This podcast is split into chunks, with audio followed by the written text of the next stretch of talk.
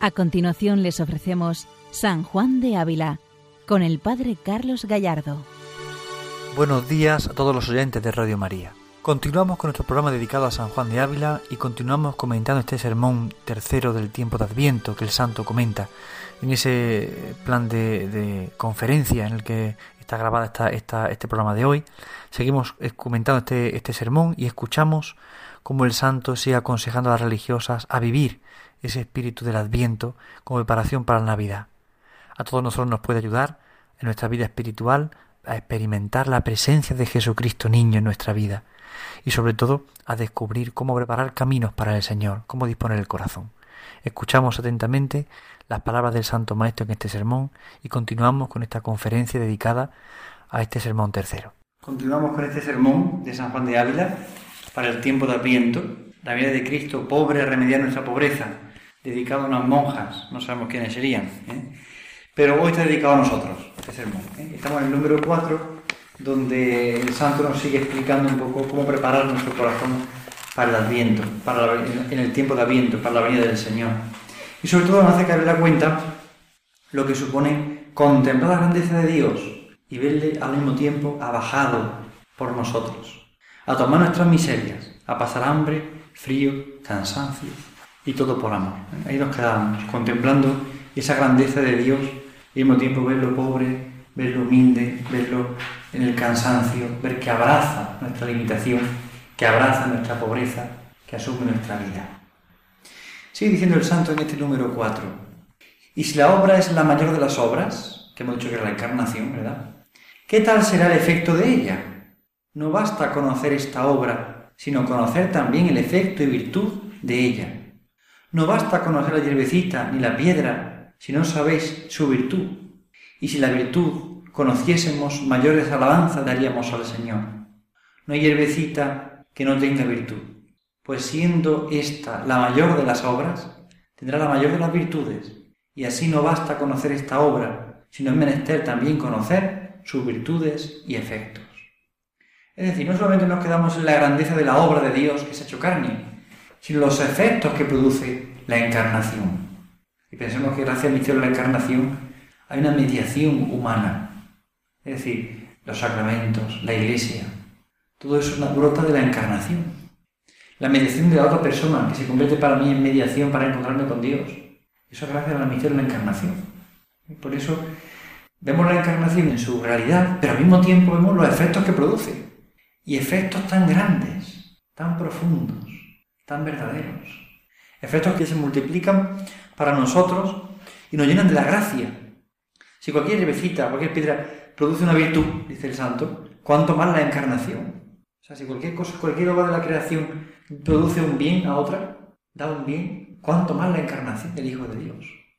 Y sigue diciendo San Juan de Ávila, quien no sabe contemplar la virtud de este misterio, ni sabe contemplar este misterio que solamente contempláis que Dios se hizo hombre y no paséis adelante, ¿qué fruto sacaréis? Más que de ver la hierba y no saber la virtud.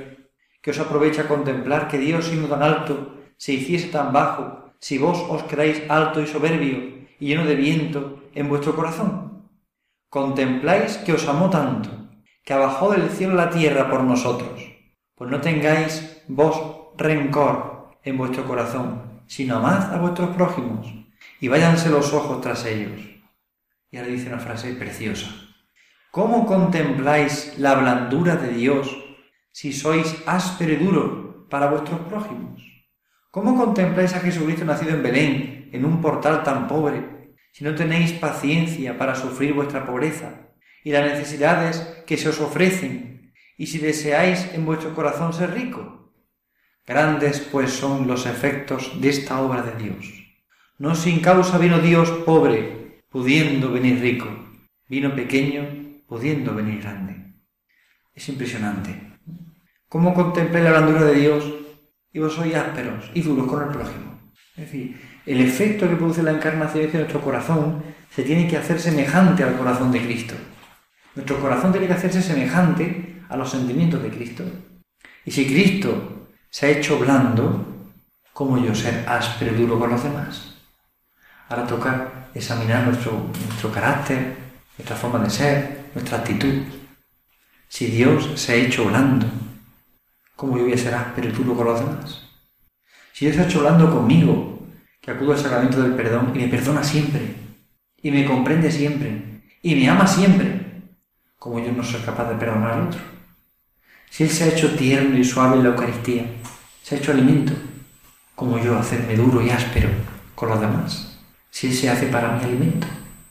Si siendo Dios, todo un Dios poderoso, infinito, eterno, inmutable, se hace pobre, pequeño, humilde, escondido, se hace blando, se hace tierno por amor.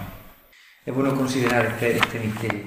¿Cómo contemplar a Cristo nacido en Belén en un portal pobre y no tenéis paciencia para sufrir vuestra pobreza y las necesidades que se ofrecen? ¿Cuántas veces nos cuesta asumir nuestra pobreza? Ya no hablo del voto de pobreza, de tener más o menos bienes materiales. No, no es eso, eso uno se termina acostumbrando. Pero no terminamos de acostumbrar y aceptar nuestra limitación, nuestra pobreza. Ya sea por enfermedad, ya sea por limitación física o psíquica, ya sea por mis defectos, incluso por mis pecados. Pero nos cuesta asumir nuestra pobreza. No tener miedo de asumir nuestra pobreza viendo a Jesús pobre en el pesebre.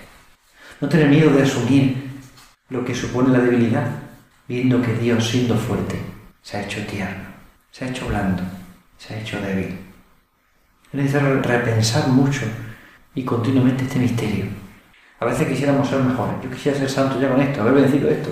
Pero tenemos que aceptar y asumir la pobreza de no haber crecido en esta virtud todavía, o de no haber avanzado en esto. Sí, es verdad. Pues asumir esta pobreza para seguir suplicando al Rey de Reyes y Señor de Señores, al que es rico de verdad, que nos alcance esta riqueza, pero, pero aceptar y asumir nuestra pobreza, nuestra debilidad, nuestra humillación. Grandes pues son los efectos de esta obra de Dios. No sin causa vino Dios pobre, pudiendo venir rico. Vino pequeño, pudiendo venir grande. No sin causa. Lo hizo para conquistar tu corazón. Si Él viniera totalmente grande y poderoso, tendríamos miedo a acercarnos a Él, porque no, no llegaríamos a su altura. Pero al venir tan pequeño y tan pobre, ¿quién nos acerca a tu niño pequeño? ¿A quién no le mueven las entrañas ver a un niño llorar? Pero Dios ha querido conquistar tu corazón así, con esa actitud con esa disponibilidad, con esa, con esa confianza. Sigue diciendo el santo, pues porque esta obra no se nos vaya en balde, ¿qué hay de nosotros si no nos aprovechamos de ella? Si con la mayor de las medicinas no sanamos, ¿por qué sanaremos? Si de Dios humanado no nos aprovechamos, ¿de qué nos aprovecharemos? Supliquémosle que nos dé lengua para que hablemos los efectos de su encarnación. Si de manera de medicinas no sano, ¿con qué a sanar? ¿Con qué voy a sanar? Pues con Él, con Él, que se ofrece, que se entrega. Dios humanado. Tenemos que aprovecharnos de eso, de que Dios hace carne en Navidad. Y también es para preparar el corazón a ello, para preparar el corazón a ese encuentro con Jesús niño, con Jesús pequeño, con Dios humanado, con el Verbo que se ha hecho carne preparar nuestro encuentro con Él, disponer nuestro corazón. Es tan importante esto, darnos cuenta de lo que supone para nuestra vida el misterio de la encarnación y cómo viene a cambiar nuestra existencia. Seguro que cuando pensamos en esto en este momento, pues se mueve el corazón a querer y desear estar más cerca del Señor y querer arrodillarnos ante Él y reconocer nuestra limitación y nuestra pobreza. Jesús dice en el Evangelio, venid a mí los que estáis cansados y agobiados, y yo os aliviaré. Pues venid a mí, venid a mí que estoy también cansado en un pesebre. Venid a mí. Ahí encontraremos fortaleza, viendo la pobreza que Jesús ha abrazado por mí, la pequeñez que Jesús ha abrazado por mí, la limitación que Jesús ha querido experimentar por mí. Pero ahora el santo hace una pregunta. ¿Queréis que sintamos algo de su bondad? ¿A qué vino Dios? Esa es la pregunta. ¿A qué vino Dios? ¿Y queréis de verdad experimentar algo de su bondad? Algo. Hable Él y callemos nosotros. Un día estando en Nazaret, su pueblo abrió un libro y ojeó, o por mejor decir, lo abrió, abrió el mismo libro, que era Isaías, capítulo 61, y comenzó a leer las palabras del tema. El Espíritu del Señor está sobre mí el Espíritu del Señor es hecho sobre mí, porque me ungió a evangelizar a los pobres, me envió para para almecinar a los corazones quebrantados y predicar a los cautivos perdón de pecados y a los encarcelados libertad y año de perdón del Señor y día de venganza. Oh, quien le oyera decir estas palabras al Señor. Y después de haber leído, cerró su libro y dijo, hoy se ha cumplido esta profecía en vuestras orejas. Y hízoles un sermón tan dulce que todos daban testimonio y decían ser verdad. Y estaban espantados de las palabras que decía.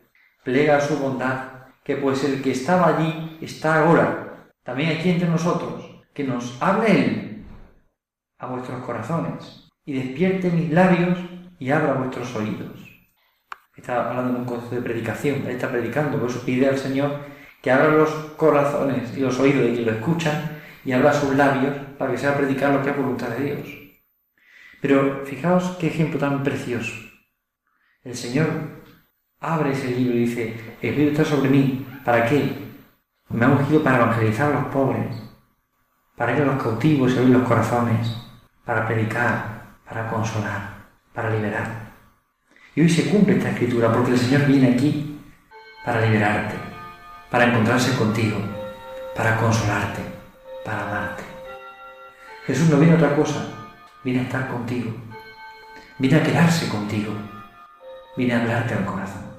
Por eso el Adviento tan importante. El Adviento es disponer el corazón para este encuentro con Él. Es quitar los ruidos del mundo para dejar su dulce voz. Es quitar las asechanzas del enemigo para dejarme conquistar por Jesús. El Adviento es tiempo de esperanza, de esperar al Señor que viene. ¿Y a qué viene?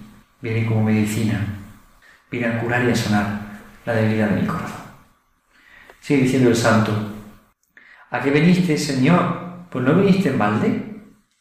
El Espíritu del Señor está sobre mí. Entended en cuanto hombre que en cuanto Dios, antes el Espíritu Santo procede de Él y del Padre, y por tanto se ha de entender en cuanto hombre. Y de esta manera lo entendió San Juan, porque le fue dada a la Santísima Ánima de Cristo grandísima copia de gracia, no como los otros santos. Fue ungido con el aceite y óleo de la gracia, más abundantemente le ungió que a ningún santo de antes. Los reyes y sacerdotes eran ungidos, y porque él era rey y también sacerdote, fue ungido rey. No en los reinos de esta vida, que todos son vanidad. Antes, queriendo una vez hacer rey, huyó de ellos. Cristo es rey, pero huye de los reinos de este mundo, de los poderes de este mundo, de las conquistas de este mundo. Cristo huye de todo eso no quiere eso, no quiere eso. Él es rey, pero es un rey de amor, muy distinto al rey de este mundo. No quiere conquistas humanas, no quiere vanidades de este mundo, busca su reino. Él busca ese reino en las almas, y es un reino de amor, de misericordia, de perdón. El año de gracia que dice el profeta Isaías. Por ello, en Cristo vemos el cumplimiento de todas las promesas en Cristo vemos el cumplimiento de toda la esperanza, porque en Él está la salvación del mundo.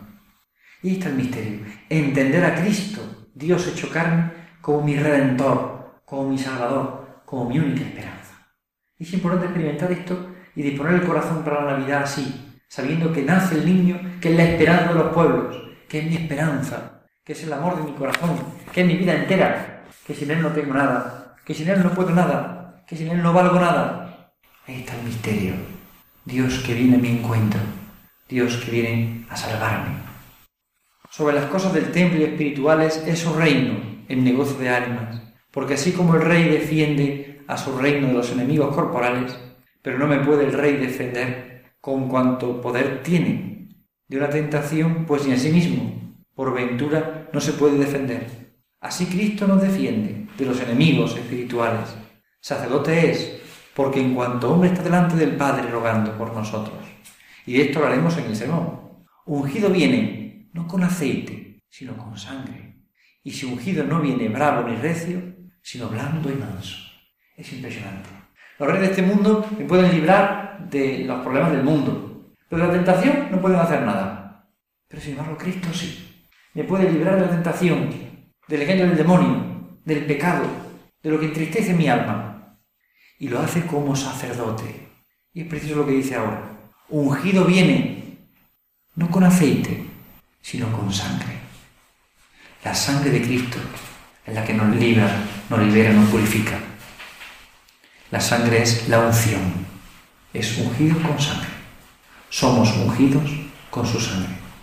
Hemos costado la sangre de Cristo, dice San Pedro. Y si ungido no viene bravo ni recio, si está ungido, pero no viene bravo ni recio, no viene con un poder así grande, con grandilocuencia, con sabiduría humana, con triunfo, no. Viene blando y manso. No viene Dios en nuestra vida con un látigo, viene blando y manso. Blando y manso. Fijaos que ya he repetido por dos veces la blandura. Para San Juan de Ávila es una característica importante de este tiempo de viento en Navidad. La blandura de Dios. Dios se hace blando. Pero blando en qué sentido? ¿Que todo deja pasar? No. Blando es aquello que te resulta cómodo, te resulta confortable, uno se siente acogido. Cuando una persona te, por te da un abrazo y sientes la ternura de una persona, o sientes seguridad. Dios es blando. Dios se ha hecho blando y manso. Al hacerse hombre, asume esa, esa, asume nuestra carne y así es blando y manso con nosotros. Si tienes una dificultad, ve a Jesús, vas a encontrar un corazón blando y manso, dulce. Si tienes alguna angustia, acude a Jesús. Si algo se te tuerce en tu vida, acude a Jesús. Aunque cueste un poco al principio, aunque no entiendas, acude a Jesús. Porque Él se ha hecho blando, se ha hecho blando y manso. Venid a mí los que estáis cansados y agobiados, que yo os aliviaré. Carad con mi yugo y aprended de mí, que soy manso y humilde de corazón, y encontraré vuestro descanso. Qué misterio tan grande. Cristo ungido con su sangre, ya en el nacimiento, es ungido con la sangre. Se representa en el Antiguo Testamento con la circuncisión y después más adelante con la pasión. Pero es la sangre de Cristo la que nos purifica y Él está dispuesto a derramar su sangre por amor. Digámosle a qué viene. ¿A qué venís, Señor? Dice que viene a evangelizar a los pobres. El que es pobre, alégrese que la vida de Cristo a traer nuevas alegres viene a los pobres. O sea, el que es pobre, alégrese. El que no es pobre, que se ponga triste, porque Jesús no viene para él. Tenemos que experimentar que somos pobres. Y pobres de verdad, como San Andrés decía, pobres de solemnidad. Y experimentar que somos pobres, claro. Experimentar que somos pobres. Experimentar que necesitamos de, de su amor y de su misericordia. Esta señal dio Cristo a los discípulos de San Juan cuando le preguntaron si era el Mesías. A los pobres. Los pobres son los que reciben las nuevas alegres. A los pobres viene a evangelizar. Porque se lo ha dicho el profeta Isaías. Dado señales de que el Mesías saltaría, haría faltar al cojo, al ciervo, y el mundo hablaría de ese misterio de Dios que viene a nosotros. Es sorprendente. Cristo viene como Mesías. ¿A qué? A evangelizar a los pobres. San Juan de Oro sube este aspecto fuertemente. Ser pobre. Ser pobre. El pobre es aquel que recibe a Jesús. El pobre es aquel que es capaz de recibir a Jesús y reconocerle. No el pobre porque no tenga medios materiales, sino que tiene un corazón humilde, pobre, que sabe vivir desprendido de las cosas, para vivir solo para Dios. Aprender a vivir desprendido de las cosas, para vivir solamente para Dios. Ahí está el gran misterio, ahí está la grandeza. Venidme a preguntar si soy yo el Mesías. Pues mirad las señales que el profeta había dicho que en la vida del Mesías había de haber. Venlas aquí cumplidas. Hablen ellas que ya los ciegos ven, los mudos hablan, los cojos andan, los pobres reciben nuevas alegres. Súbete a un monte, tú que evangelizas a Sion, dice el profeta Isaías. Tú que das nuevas alegres a Sion, y así predicadores son los que las dan estas nuevas. ¿Qué es predicar? Anunciar la buena nueva, la alegría de la salvación. Si queremos transmitir a los demás a Cristo, hay que transmitir la alegría de ser redimidos, de ser salvados, de ser comprendidos, de ser amados. San Juan de Ávila aterriza así este misterio. Los pobres son aquellos que han descubierto que todo le viene de Dios, que nada pueden por sí mismos, que todo está en su corazón. Y aquí está el misterio. Dios se ha hecho pequeño, se ha hecho pobre, para que nuestro corazón le ame. Nosotros que somos tan pobres, solo podemos amar lo pobre. Y Dios se ha hecho pobre para conquistarnos el corazón. Han escuchado San Juan de Ávila, dirigido por el Padre Carlos Gallardo.